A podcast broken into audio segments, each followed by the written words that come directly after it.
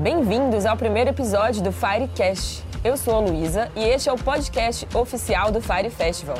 Olá, Luísa. Olá, ouvintes. Eu sou o Emílio. Aqui você vai escutar as melhores palestras das edições anteriores do Fire, quando e onde quiser. Tem conteúdo novo toda segunda-feira no Hotmart Sparkle e toda quarta-feira no Spotify. Agora você vai conferir a palestra do Mairo Vergara, um dos produtores digitais mais bem-sucedidos da Hotmart.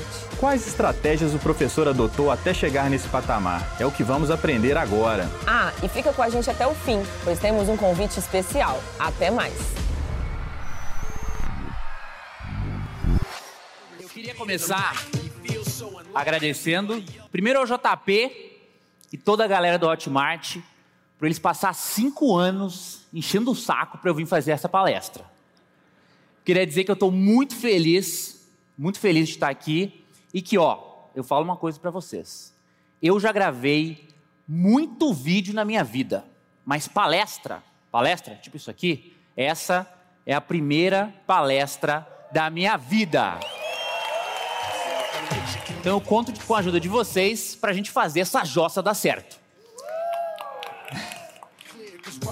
Hoje eu vim aqui compartilhar com vocês três estratégias, as três estratégias que a gente usou para chegar no top 1 do Hotmart.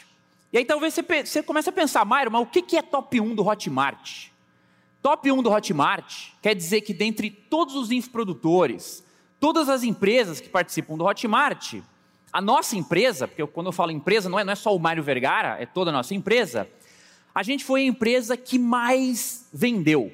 E não em número de unidades, mas em faturamento, dinheiro no bolso. E eu vim aqui compartilhar com vocês justamente as três estratégias que a gente usou para chegar nesse top 1. Quem aí está interessado em saber quais são essas três estratégias, fala eu. Isso aí. Então é o seguinte, para eu contar essa história para vocês, a gente tem que voltar no tempo. Voltar no tempo para esse lugar aqui, ó. Pelotas 2004. Sim, eu sou pelotense, nasci no Rio Grande do Sul. E lá em Pelotas, em 2004, eu não nasci em 2004, nasci muito antes. Mas a história começa em 2004. 2004 lá em Pelotas tem uma coisa, tem uma coisa muito interessante sobre a minha família que talvez vocês não saibam. A minha família, escuta isso aí. A minha família era muito louca, mas muito louca mesmo. Para vocês terem noção, eu vou vir para cá porque para vocês terem noção do quão maluca era a minha família, eu vou fazer uma pergunta para vocês. Vocês vão ter que participar. Vamos ver quem acerta a resposta da pergunta, tá? A pergunta é o seguinte: Quantos irmãos você acha que eu tenho? Preste atenção nas opções. Opção A, um ou dois. Opção B, três ou quatro. Opção C, 5 ou 6, opção D, 7 ou 8 e opção E, cadê o E? 9 ou mais. Levanta a mão quem que acha que é o A. Ninguém acha que é o A? B. Quem acha que é B? B. Pessoal, levanta a mão alto. Vocês fazem assim, não vejo. B. Quem acha que é C? Quem acha que é D? E quem acha que é E? Um 9 ou mais. Quem levantou a última? Levante. Você, você. Qual o seu nome? Dorival, então. Dorival? Dorival.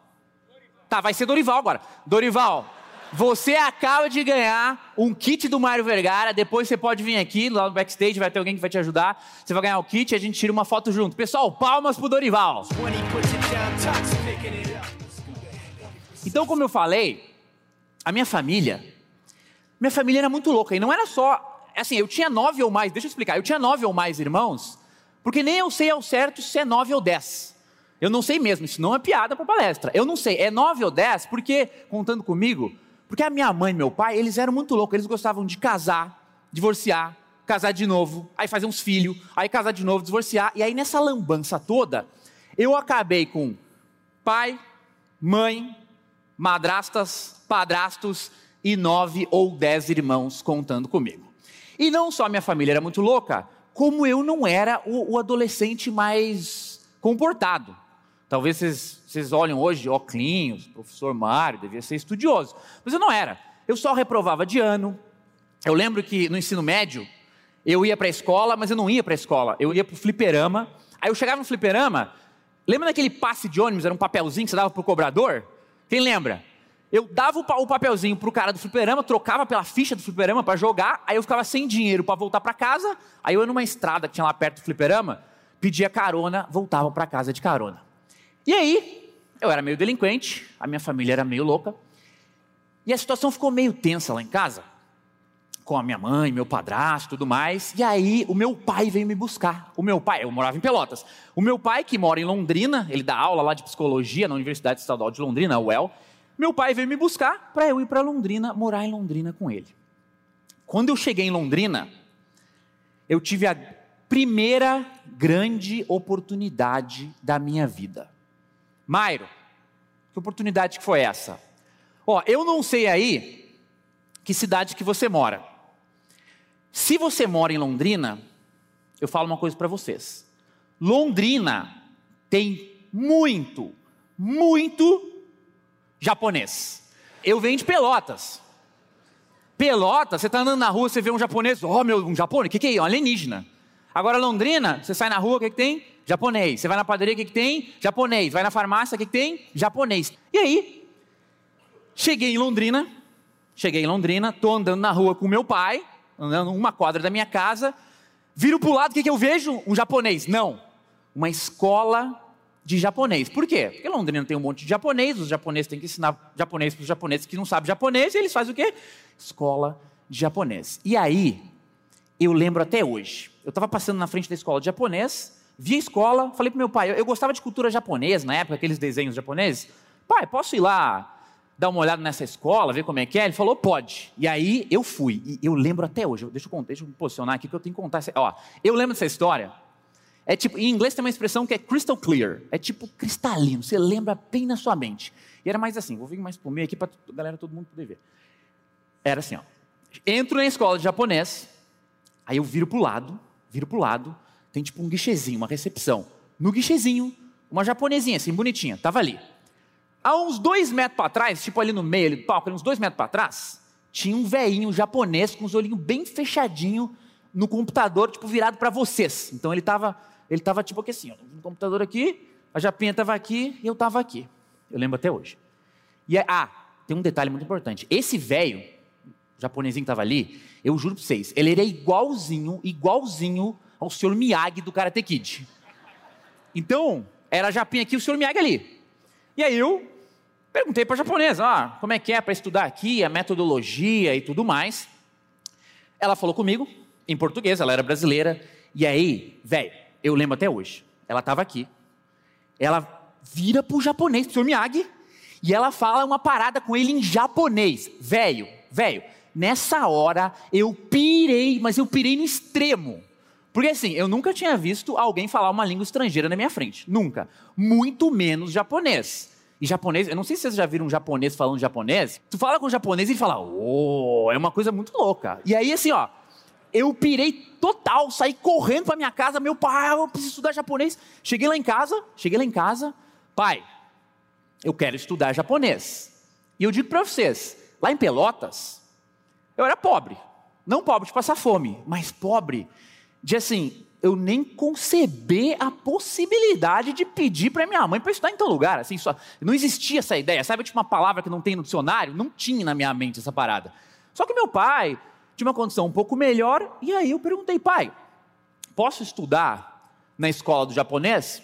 E ele falou, pode. E aí, essa foi a primeira grande oportunidade da minha vida.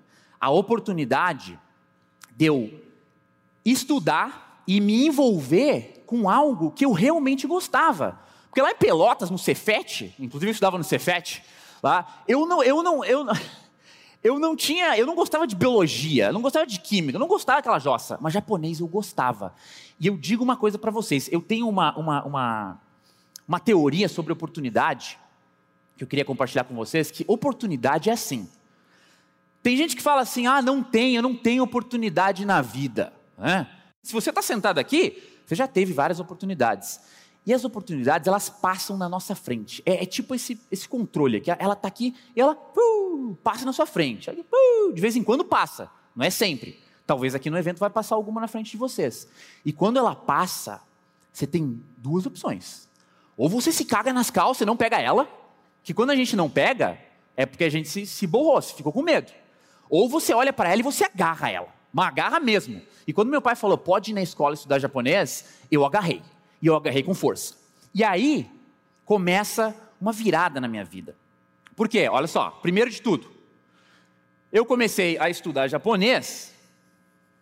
Comecei a estudar japonês. Depois que eu comecei a estudar japonês, eu fiz uma parada muito importante também. Eu terminei o supletivo, porque eu precisava formar no ensino médio. Ué. Porque eu queria entrar na faculdade, né? Precisava. Aí, depois do supletivo, eu entrei na faculdade de letras para estudar inglês. Eu queria estudar japonês na época, mas não tinha lá na UEL, em Londrina. Tinha inglês. Eu pensei, pô, inglês é língua também, vou estudar inglês na faculdade. Entrei na faculdade. E na faculdade, eu consegui uma bolsa de estudos para o Japão. A faculdade tinha um programa de intercâmbio. Todo ano, eles mandavam um aluno para o Japão. E aí eu fui lá, tinha que fazer uma prova. Fui lá, fiz a prova, não passei. Aí o que, que eu fiz? Fiz a prova de novo, e aí eu passei. E aí, no ano de 2006, eu fui morar e estudar em Okinawa, no Japão, durante um ano inteiro. E todo mundo aprendia japonês, lá estudava japonês. E aí aconteceu, aconteceu uma parada muito interessante. Eu estudava um monte de japonês, estudava japonês, e eu comecei a perceber, ó, por mais que eu estudasse o coreano, os coreanos, eles sempre aprendiam japonês mais rápido do que eu, e que todo mundo lá. E aí eu comecei a pesquisar. Comecei a pesquisar por que, que o coreano aprende japonês mais rápido que o, que o brasileiro? Como que eu aprendo as palavras? Porque, como é que eu entendo o que eles falam? Porque eles falam muito rápido. Eu comecei a pesquisar o que eu chamo de o processo de aprendizagem de idiomas estrangeiros. E é nesse ponto que começa a surgir a sementinha do que hoje se tornou o curso de inglês Mário Vergara, a, o que eu gosto de chamar da filosofia de aprendizagem de inglês ou de idiomas Mário Vergara. Começou nessa sementinha. Tá? E, e bota isso na cabeça de vocês que depois vai fazer sentido. Passou-se o meu intercâmbio, eu voltei então para o Brasil. Quando eu voltei para o Brasil, eu me formei, em 2007 eu voltei para o Brasil, logo em seguida me formei. Quando eu me formei, eu precisava ganhar dinheiro. E aqui vem o segundo quiz do Vergara que a gente vai fazer. Mais uma pergunta para vocês. A pergunta é: olha só, preste atenção. Por que eu precisava ganhar dinheiro. Vão ser quatro opções. Agora levantem a mão bastante. Porque eu casei? Opção A. Opção B. Porque eu queria abrir um curso de japonês? Afinal, eu tinha ido para o Japão. Porque eu queria abrir um curso de inglês? Tinha me formado em letras. Ou opção D. Porque eu queria comprar o Fórmula de Lançamento. É um curso muito legal. Que, que, falaram que é bom e tal. Quem aí acha que é a opção A, porque eu casei? Quem aí acha que é a opção B, curso de japonês. C, curso de inglês. E D, forma de lançamento. Quem falou A, levanta de novo a mão. Você lá em cima da camisa vermelha. E você mesmo, qual é o seu nome? Pô, fala bem alto. Kiara. Pô, sou muito surdo, mas vai ser Kiara. Vai ser Kiara, porque eu não escuto e eu não vou ficar fazendo esse negócio. A Kiara Kiara, você acaba de ganhar o segundo kit do Mário Vergara, depois você procura ali a Gislene. A Gislene sumiu, velho. Você procura a Gislene, tá? Ela vai te levar lá para te dar o kit, a gente tira uma foto. Palmas para Kiara. Eu precisava ganhar dinheiro porque eu casei com essa moça linda aqui, que é a Poliana. E a Poliana, hoje ela é vice-presidente da nossa empresa. Então, o negócio é sério. E a Poliana, e essa é a segunda foto que eu estou arrumado, depois só assim. A Poliana é, foi e é a pessoa mais importante da minha vida até hoje. E você aí, você aí talvez tenha, não, talvez não, com certeza, você tem pessoas muito importantes na sua vida. Com certeza, você deve estar lembrando delas agora. Tem a pessoa mais importante e tem outras pessoas. E na minha vida eu também tive outras pessoas. Uma dessas pessoas é esse cara aqui, ó. O Luiz Passari. Quem aí conhece ele? Alguém conhece? O Luiz Passari tem um curso de japonês. O Luiz Passari é um amigo meu de longa data. Lá da época que eu estudava japonês, a gente conversava. Eu não conhecia ele é, pessoalmente, conhecia pela internet. E aí um dia, Passari me chamou no Messenger lá do, do Facebook. Falou assim: Ô Mairo, tu ainda está vendendo aquele teu e-book? Né? Eu tenho um, um e-book que a gente distribui gratuitamente, que é o Como Aprender Inglês, o Guia Definitivo. Na época, eu vendia esse e-book. Vendia por 50 reais. E eu vendia bem, eu vendia umas 20 cópias do e-book todo mês, que dava mil reais, e eu pensei, eu vou impressionar esse cara. Né? Falei para ele assim, Passari, a parada é o seguinte, nos últimos, mil reais por mês, né? Nos últimos 24 meses, eu vendi, dois anos, 24 mil reais do meu e-book. Ele falou, é mesmo? Pois é, Mairo. Semana passada, eu lancei meu curso de japonês. E eu vendi 24 mil reais do meu curso de japonês. Eu falei assim, não, não, peraí, Passari. Semana passada, você contabilizou as vendas dos seus dois anos e deu 24 mil reais igual ao meu e-book? Ele falou, não, Maio. Semana passada eu lancei meu curso, na semana, só, só na semana passada, 24 mil reais de faturamento. Eu falei, Passari, tu tá me falando que em uma semana tu vendeu a mesma coisa que eu vendi em dois anos? Ele falou, exatamente isso. E aí, quando você se depara, a Gislene perguntou para mim, Maio, quando o Passari falou isso, o que, que você sentiu? O que, que você pensou? E aí eu, pô, o que, que eu pensei? Fazia tempo, né? O que, que eu pensei? O que, que eu pensei? O que, que eu pensei? Lembrei. Sabe o que, que eu pensei? Eu me senti um bosta. Né? Por quê? Pô, você tá lá fazendo a parada e aí tem um amigo seu, de repente tem alguém aí, você tem um negócio, tem um cara no seu nicho, o cara tá destruindo e você tá lá, pá. E aí ele, pô, se sentiu um bosta. Quando você se sente um bosta, você tem duas opções. Ou você veste a camisa do bosta, fica lá bosteando, ou você fala: não, não, não, não. Se esse cara fez, eu também vou fazer. E aí eu perguntei: Passari, o que que tu fez, velho? E ele falou assim: ó, eu fiz uns cursos de marketing aí. Ele falou exatamente assim: eu fiz uns cursos de marketing aí. Segue esse cara aqui, mandou um link para mim. Ou cliquei no link, apareceu esse cara aí, o Érico Rocha. Calma aí. Eu digo uma coisa, peraí, ó. Eu digo uma coisa para vocês. Agora, vocês bateram palma, né? O Érico, famoso, masterclass, forma de lançamento, palestra em tudo que é lugar. O Érico, as fotos é tudo bonito. Naquela época, o Érico não era assim, não. O Érico era assim, ó. Desse jeito, olho arregalado, assim.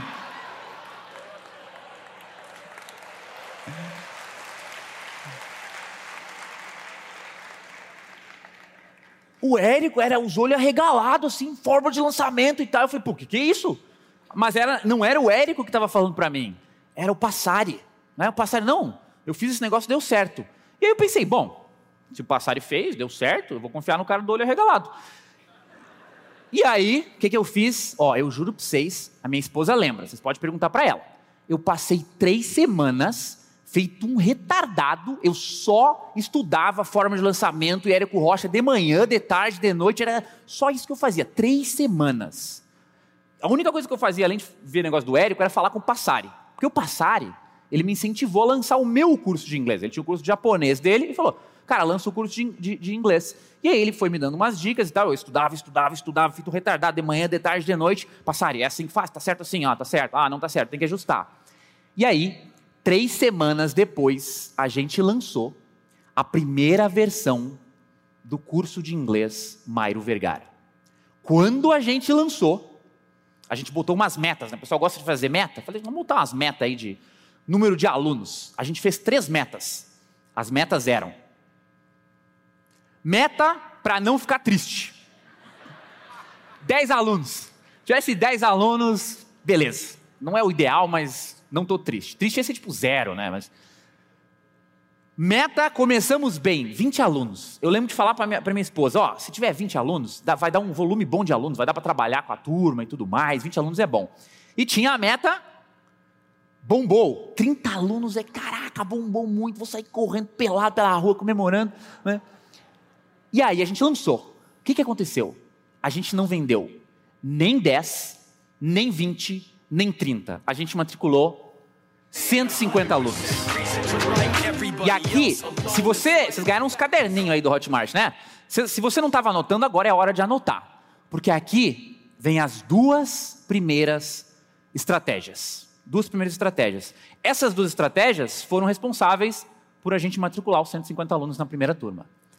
Primeira estratégia: o seu produto ele é a base de todo o seu negócio. O seu produto, ele tem que ser o iPhone do seu mercado. Não, não, tem gente que fala que o Galaxy é melhor independente. Ele tem que estar tá lá no topo, seu iPhone, o Galaxy, sei lá qual. Seu produto é a base de tudo. Lembra que eu falei que lá no Japão a sementinha foi plantada e eu comecei a pesquisar? Eu lancei em 2014. Então, 2006 eu estava no Japão, 2014 eu. Quantos anos dá isso aí? Não sei. Vários anos. Né? Vários anos. Então, o produto, ele é uma, não é uma parada que você inventa. O cara assim, ah, eu vou trabalhar com marketing digital, eu vou ensinar. O cara nunca fez nada de marketing digital. Vou ensinar empreendedores a fazer marketing digital. Inventa o produto, nada. Não funciona. Seu produto é uma coisa que tem que ser trabalhada ao longo dos anos. E eu digo uma coisa para vocês: você tem que ter na sua empresa, se você não tem, anota aí que agora você vai ter a partir de hoje, um time de pesquisa e desenvolvimento de produto. Um time que vai estar todo dia trabalhando na melhora do seu produto. Porque o nosso produto vem lá de 2006, mas a gente lançou e a gente continua melhorando. Por que, vocês acham que tem curso de inglês Mário Vergara 4.0, 3.0, 2.0, 1.0? Vocês acham que é a turma, turma 1? Não é. O 4.0 é melhor que o 3.0. E o 3.0 é melhor que o 2.0. E o 2.0 é melhor que o 1.0. É melhora constante do produto. Porque, gente, não adianta. Não é o marketing, não é a propaganda, não é nada disso que vai fazer a sua empresa crescer, se sustentar e crescer no longo prazo. Então anota isso aí. Seu produto tem que ser o iPhone do seu mercado. Essa é a primeira estratégia. Ah, uma coisa que eu não posso esquecer. Eu falei time de pesquisa e desenvolvimento, certo? Vocês devem estar pensando numa sala com 12 cientistas trabalhando. Não. Quem que era o time de pesquisa e desenvolvimento durante muito tempo da minha empresa? Eu. Só eu. Claro que os outros pensam, pô, cara deve ter uma equipe. Era só eu. Durante muitos anos era só eu. E hoje é eu e o Paulo. Está ali. Eu e o Paulo, só eu e o Paulo, duas pessoas. Se você entrar no meu WhatsApp hoje, tem áudio de ontem eu e o Paulo conversando sobre aprendizado de idiomas, sobre como melhorar o produto no meu WhatsApp. Então, não precisa ser um time mega complexo. Começa com você, se você é o produtor. Se você não é o produtor, tem um produtor, fala para o seu produtor, ó, para aí de focar no marketing lá e foca no produto todo dia, tá? Isso é essencial. Agora, segunda estratégia, igualmente importante, muita gente não pega essa, tá? você vai escolher, você vai escolher uma única estratégia de marketing, uma única estratégia de marketing, e você vai masterizar essa estratégia o máximo que você conseguir. Por que, que acontece? A galera fica pipocando de não qual que é a nova estratégia, né? Vocês vêm aqui no Fire, vou vir no Fire, aqui o Maire vai contar uma estratégia nova que ninguém faz e vai bombar o meu negócio. Velho, não tem estratégia. Tem várias, tem, tem lançamento, tem funil perpétuo, tem webinário, tem venda por telefone, tem várias estratégias. Todas funcionam. Mas sabe o que, que funciona melhor? Você pegar uma, no meu caso foi lançamento, no seu caso pode ser o que você gosta. Pegue uma e domine essa estratégia. Lembra que eu falei, fiquei três semanas feito um retardado, e não só essas três semanas estudando, como não, os nossos lançamentos de 2014 para cá não tem muita diferença. Aprimora um pouco, mas no fundo é a mesma coisa com pequenas, pequenos aprimoramentos. Por quê? Porque a gente escolheu essa única estratégia e a gente masterizou ela. Hoje, a gente está entre os melhores, como é lançamento, entre os melhores lançadores do Brasil. Se você vai fazer lançamento, cara, você tem que masterizar lançamento. Se você vai fazer funil, você tem que masterizar funil. Se você vai fazer telefone, masteriza o telefone. Mas não fique procurando, pipocando, achando que você vai achar uma estratégia secreta, porque não tem. Essas duas estratégias, foco total, absoluto na melhora constante do seu produto e escolher uma única estratégia de marketing e dominar ela foi o que fez a gente explodir a primeira turma com 150 alunos. Só que é o seguinte, isso aqui isso aqui era 2014, 150 alunos. Isso aqui não era top 1 do Hotmart. Então a pergunta que vocês devem estar fazendo agora é: como que a gente saiu daqui, dessas turmas iniciais, para cá? Dois anos depois, 2016, turmas de 5 mil alunos que nos colocaram no top 1 do Hotmart. E é isso que eu vou ensinar para vocês agora. Terceira estratégia. E essa aqui é que mudou o jogo. Essa aqui é que fez esse salto. Terceira estratégia. Essa estratégia é o que eu chamo de o império do conteúdo. O império do conteúdo foi uma estratégia que eu aprendi com um cara, é o único cara além do Érico que eu sigo. É um cara que chama Gary Vaynerchuk. Esse cara, ele tem uma outra estratégia, que o Império do Conteúdo é baseado nessa outra estratégia, que se chama Jab, Jab, Jab, Right Hook. Durante muito tempo da minha vida, eu pratiquei boxe, luta de boxe. E no boxe, quando você quer nocautear um cara, você tem que dar um socão nele, né? Tem um desses socos que é o right hook. Right hook é um gancho de direita. Você quer nocautear o cara, você dá um gancho de direita no queixo dele, o cara cai nocauteado.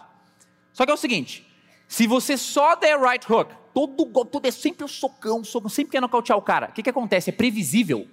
O cara vê que você vai nocautear ele. Se ele sabe que você vai nocautear ele, o que, que ele faz? Você vai lá dar o right hook, dá o socão, ele desvia. Vem outro, desvia. O cara só desvia. Então, para preparar o nocaute, você tem, que dar o, você tem que dar o jab. O jab é um soquinho, bem fraquinho que você dá. Nem machuca, machuca só um pouquinho. É um soquinho, um soquinho. E o jab, o que, que acontece? Você vai lá, jab, jab, jab. Não vai nocautear, mas jab, jab. O cara não sabe o que, que vem depois. Ele não sabe se vem outro jab ou se vem um right hook. E aí, jab, jab, jab. Quando o cara menos espera, right hook. Você nocauteou o cara. Agora, como que a gente traduz isso para o mundo do marketing? No mundo do marketing, o que é um jab? Um jab é um conteúdo gratuito que gera valor e reforça a sua marca. Eu vou explicar. Conteúdo gratuito pode ser um vídeo no YouTube, pode ser um vídeo no Face, pode ser uma live, pode ser um, um stories, pode ser um post no blog, pode ser um podcast, pode ser qualquer coisa, desde que seja gratuito e ó, não pode ter venda nenhuma, nenhuma. Você não vende nada, tá? E esse conteúdo gratuito, ele, ele faz duas coisas. Primeiro, ele gera valor para o cara. O que, que gera valor? Por exemplo, o Mário vai lá, publica um vídeo sobre o verbo to be. Tá? E aí o cara não sabe o verbo to be, ele vê o vídeo do Mário Vergara, aprende o verbo to be, pô, aprendi um negócio, acabou. O Mário Vergara gerou valor para ele, ele aprendeu alguma coisa vendo aquele vídeo.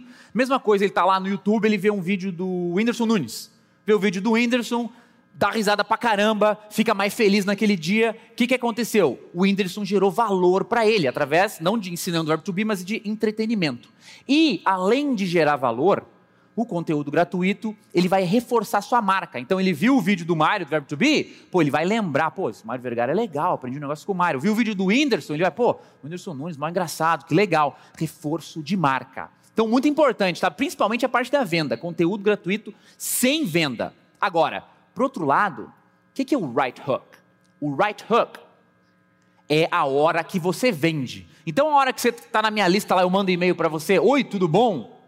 Kiara, é. Olha só, estou lançando um curso. Clica aqui, vê o vídeo e compra. O que, que é isso? Isso é uma venda. Tá? Isso é um right hook. Eu estou indo para nocautear o cara. E aí, aqui eu percebo um problema. Uma parada que muita gente do marketing digital não é que faz errado, mas é que tem uma maneira melhor de fazer. A galera não faz nem jab, nem right hook. Jab puro, right hook puro a galera faz uma parada no meio, uma mistureba. É tipo um soco meio mole, né? Não é nem o, nem o jab, nem o right hook. Ele vai dar o jab, ah, não, agora é o right hook. Ah, não, muda de ideia, é um negócio meio mole. Quer exemplo? O cara faz, todo vídeo que o cara faz, no final ele vende alguma coisa. Todo artigo no site do cara, no final tem um produto para vender. Tudo que o cara faz, ele fala: esse é um conteúdo muito bom, vai gerar valor, vai mudar a sua vida, mas na realidade eu só quero te vender no final.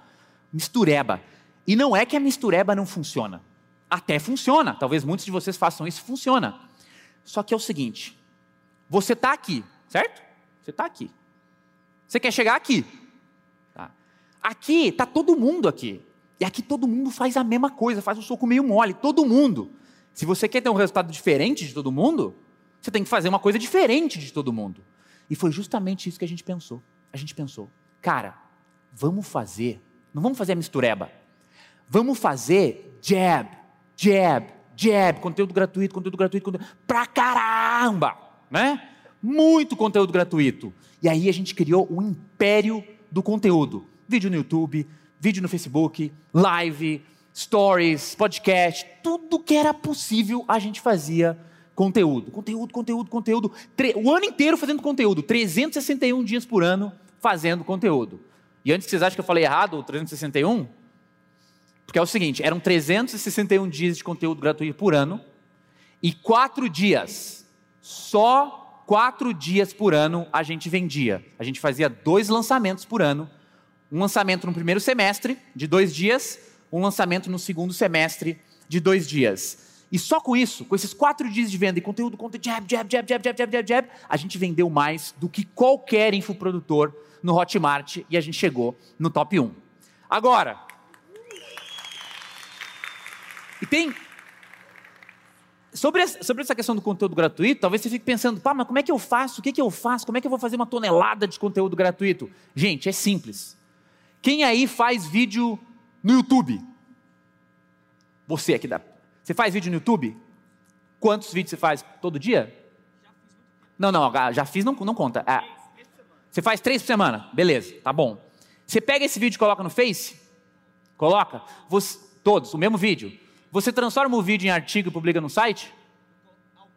Então você já pode começar todos, tá entendendo? Você, então você pode começar a pegar todos os seus vídeos, transformar em artigo e colocar no seu site. Não no seu site, tem outros diretórios tipo Medium, já ouviu falar? que tem, você pode colocar lá também, mais conteúdo. Você pega o áudio dos seus vídeos e cria um podcast no iTunes lá? Não, já fiz, não conta. Eu tô. Tá, tudo bem. Moral da história.